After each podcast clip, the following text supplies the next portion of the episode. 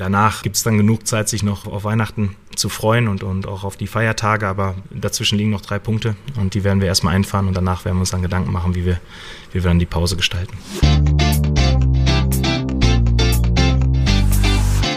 BVB Kompakt. Dein tägliches Update immer um 5.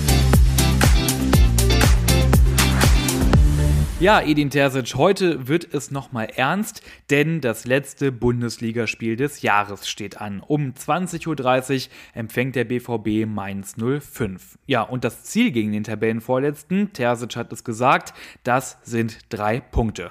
Und die müssen auch unbedingt her, damit man aus Dortmunder Sicht so einigermaßen versöhnlich Weihnachten feiern kann. Tja, und alles andere als ein Sieg, das wäre dann wiederum eine mittelschwere Katastrophe. Alles zum Duell gegen Mainz, jetzt hier in dieser Ausgabe BVB Kompakt. Außerdem schauen wir auf die Champions League, denn Dortmunds Gegner für das Achtelfinale steht fest. Also eine ganze Menge zu besprechen heute. Wir starten direkt los. Ich bin Luca Benincasa. Schön, dass ihr dabei seid. Nach vier Bundesligaspielen ohne Sieg für Borussia Dortmund steht aktuell Platz 5 in der Tabelle. Ja, und nach den letzten Auftritten in der Bundesliga, da ist die Stimmung jetzt auf einem absoluten Tiefpunkt angelangt. Und der Druck, jetzt gegen Mainz zu liefern, der ist riesig. Und das merkt auch Edin Terzic. Natürlich äh, merkt man, dass es nach außen hin auch unruhig ist. Und das ist jetzt die Kunst, wenn es außen unruhig wird, dass man dann trotzdem bei sich bleibt, dass man trotzdem positiv ist, äh, dass man die Dinge klar und kritisch anspricht, ohne es persönlich zu nehmen. Und das ist das, was wir gerade tun. Und am allermeisten in der Kritik steht ja gerade nicht mal die Mannschaft, sondern eher Trainer Edin Terzic. Gestern in der Folge habe ich die Trainerfrage mal aufgearbeitet. Muss Edin Terzic gerade um seinen Job zittern oder nicht? Wenn ihr das verpasst habt, klickt euch doch gerne mal rein, die Folge von gestern. Schauen wir auf den kommenden Gegner, Mainz 05. Die sind Tabellenvorletzter und die haben in der ganzen Saison erst ein Spiel gewinnen können und haben nach Köln die wenigsten Tore geschossen bisher in der Bundesliga. Klingt auf dem Papier nach einer eindeutigen Geschichte.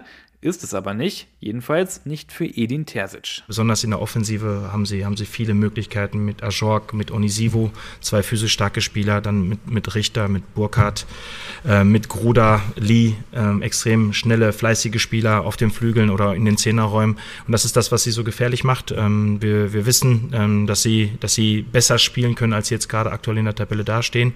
Wir aber auch. Personell ist die Lage im Vergleich zum Augsburg-Spiel relativ unverändert. Nur Mats Hummel Hummels, der ist nach der Rotsperre wieder zurück im Kader.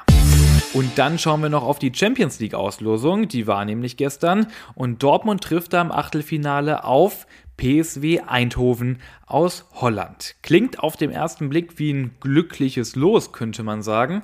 Aber Eindhoven, die sind gerade richtig gut drauf. Sie spielen eine perfekte Saison in der Heimat mit 16 Siegen aus 16 Spielen. Besser geht's nicht. Ich glaube, sie haben 56 Tore in den 16 Spielen geschossen und, und auch nur sechs Gegentore kassiert. Also, ähm, aber wir wissen, dass es sowohl wohl aus, auswärts in Eindhoven bei der Stimmung nicht leicht wird, aber wir wissen, dass wir eine große Chance haben, in die nächste Runde einzuziehen.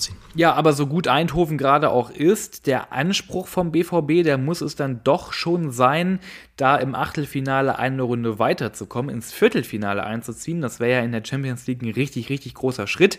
Hat Dortmund übrigens schon seit drei Jahren nicht mehr geschafft, das Viertelfinale.